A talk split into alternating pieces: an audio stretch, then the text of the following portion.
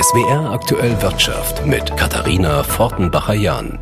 Sinkende Preise hatten wir lange nicht mehr zu vermelden in dieser Form. Zum ersten Mal seit Mai 2020 sind die Erzeugerpreise jetzt gefallen um 4,2 Prozent von September auf Oktober. Das sind die Preise der Produzenten ab Fabrik, also vor der Weiterverarbeitung. Sie gelten als Vorläufer der Inflation. Welche Rückschlüsse kann man nun daraus ziehen? Darüber habe ich mit Jens Oliver Niklasch gesprochen. Er ist Ökonom bei der Landesbank Baden-Württemberg, LBBW. Wie schätzen Sie diese Zahl ein? Ja, die Zahl ist natürlich erstmal eine gute Nachricht von der Preisfront. Wir haben das erste Mal einen Rückgang bei den Erzeugerpreisen nach äh, 25 Anstiegen in Folge. Und wir haben nicht nur einen Rückgang, wir haben sogar einen sehr substanziellen Rückgang von über vier Prozent. Das ist allerdings komplett zurückzuführen auf einen Rückgang der Energiepreise, die eine sehr große Rolle spielen für die Erzeugerpreise. Die Energiepreise sind um über 10 Prozent im Monatsvergleich zurückgegangen. Das ist für sich genommen eine gute Nachricht. Allerdings dürfte bei den privaten Haushalten der Jubel etwas verhaltener sein, weil die Energiepreise vor allem für die Großverbraucher zurückgegangen sind. Äh, und das passt eigentlich ins Bild, dass eine sich abschwächende Konjunktur normalerweise den Preisanstieg verlangsamt. Das ist eine Zahl, die eigentlich gut harmoniert mit den äh, Konjunkturdaten. Äh, Im Umfang natürlich absolut überraschend. Ja, das hatten wir nicht erwartet. Aber äh, für die kleinen Verbraucher, also für die privaten Haushalte und für die kleinen Unternehmen, Handwerksbetriebe etc., äh, da ging der Preisanstieg wohl vorerst weiter. Und das ist natürlich die schlechte Nachricht, dass zwar hier äh, die erste substanzielle Zahl jetzt äh, leichte Entwarnung oder Entlastung zeigt an der Preisfront, aber dass es eben für die privaten Endverbraucher weiter nach oben geht. Wann glauben Sie denn, dass wir den Höhepunkt der Inflation, der Teuerung erreicht haben könnten?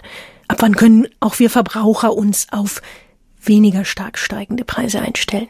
Also wir gehen im Moment davon aus, dass wir den Höhepunkt der Inflation erst zu Beginn des kommenden Jahres sehen. Man kann jetzt schlecht sagen, ob es dann schon im Januar sein wird oder doch erst im März. Im Einzelnen hängt das dann natürlich auch ab, äh, natürlich von der Konjunkturlage, von gewissen Unwägbarkeiten in Sachen Energiepreisentwicklung und auch von den politischen Plänen. Es macht schon einen Unterschied, ob die Gas- und Strompreisbremse am Ende im Januar oder im Februar oder vielleicht sogar doch erst im März kommt. Erfahrungsgemäß wird auch noch einiges an Energiepreisen für die äh, privaten Endkunden überwälzt. Und dann haben wir natürlich noch den zweiten großen Block der äh, jetzt schon gestiegenen Kosten für die Unternehmen. Äh, wie die dann ihre Preise gestalten, das müssen wir erstmal abwarten. Bei welchen Waren und Dienstleistungen können denn Verbraucher vielleicht auch zuerst hoffen, wenn eben auch die Erzeuger auch auf lange Frist bei den Energiepreisen weniger zahlen müssten? Ja, also das sollten schon die Energiepreise sein auch noch sehr zur Inflation beigetragen hat in jüngster Zeit, das waren die Nahrungsmittel. Das könnte auch ein Bereich sein, wenn die Energiepreise tatsächlich sinken sollten, wo sich äh, hier und da für die Verbraucher mal wieder Entspannung abzeichnet. Das sind im Grunde die beiden Blöcke, also Energie in, in allen möglichen Formen und Nahrungsmittel, die jetzt äh, die Teuerung getrieben haben. Und da haben wir jetzt im Prinzip so den ersten Silberstreif am Horizont gesehen. Aber im Großen und Ganzen ist davon auszugehen, dass ein großer Teil der Preisanstiege, die wir jetzt gesehen haben, dauerhaft sein wird. Die Erzeugerpreise sind im Oktober nach langer Zeit zum ersten Mal wieder gesunken, zumindest im Monatsvergleich. LBBW-Ökonom Jens Oliver Niklasch spricht von einem Silberstreif am Horizont. Jetzt wollen wir noch mal ein bisschen genauer auf uns Verbraucher schauen und auf die Inflationsgefahr für uns. Da gibt es eine aktuelle IFO-Umfrage. Die Forscher haben Firmen dazu befragt, wie die ihre gestiegenen Einkaufspreise weitergeben. IFO-Forscher Manuel Menkhoff habe ich gefragt, was dabei rausgekommen ist. Wir haben rausbekommen, dass die Unternehmen die Kostenanstiege nur sehr langsam und verzögert an ihre Kunden weitergeben.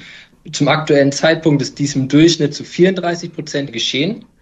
Allerdings planen die Unternehmen auch, die Preisweitergabe weiterhin zu erhöhen. Bis April ist geplant, die Preisweitergabe auf 50 Prozent zu erhöhen. Äh, die Entwicklung der Verbraucherpreise lässt sich sehr schwer prognostizieren. Allerdings durch die weiterhin hohen Erzeugerpreise ist davon auszugehen, dass die Verbraucherpreise auch in den nächsten Monaten weiterhin hoch sein werden. Ähm, aber selbst, wichtig ist, glaube ich, nur festzuhalten, selbst wenn der Wendepunkt jetzt in den Erzeugerpreisen langsam erreicht ist, heißt das noch nicht, dass die Verbraucherpreise in den nächsten Monaten zurückgehen werden.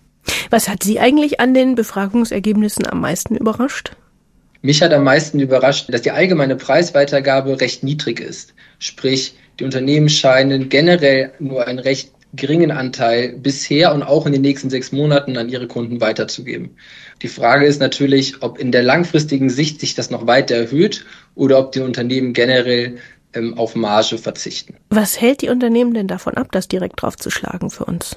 Ein Hauptgrund ist Wettbewerbsdruck. Das haben 73 Prozent der Unternehmen angegeben. Sprich, wenn die Unternehmen in engem Wettbewerb stehen, äh, wollen sie ihre Preise nah an der Konkurrenz halten. Und wenn sie so wollen, will keiner zuerst erhöhen. Und das dauert in der Koordinierung. Ein weiterer Grund, insbesondere in der Industrie, äh, sind langfristige Vertragsbindungen. Sprich, die Unternehmen kamen noch gar nicht dazu, die Preise zu erhöhen, da sie vertraglich gebunden waren und können erst nach und nach, wenn diese Verträge auslaufen, ihre Preise weiter erhöhen. Und der letzte häufig genannte Grund ist eine schwache Nachfrage. IFO-Forscher Manuel Menkow war das. Steigende Erzeugerpreise landen bisher nur in kleinem Umfang bei uns Verbrauchern. Es könnte also noch einiges auf uns zukommen. Kommen wir noch einmal auf die Energiepreise und die Energieversorgung. Der Ausbau erneuerbarer Energien soll beschleunigt werden und da sind jetzt staatliche Produktions- oder Abnahmegarantien im Gespräch.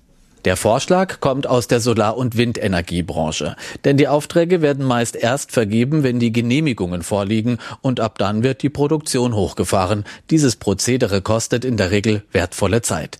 Bundeswirtschaftsminister Robert Habeck will nun Staatsgarantien prüfen lassen, damit Unternehmen schon vor dem Auftrag in größere Produktionskapazitäten investieren. Das Ziel, den Ökostromausbau in Deutschland zu beschleunigen und zugleich zu verhindern, dass wichtige Industriezweige ins Ausland abwandern und Arbeitsplätze verloren gehen, weil dort Produktionskapazitäten schon erweitert wurden.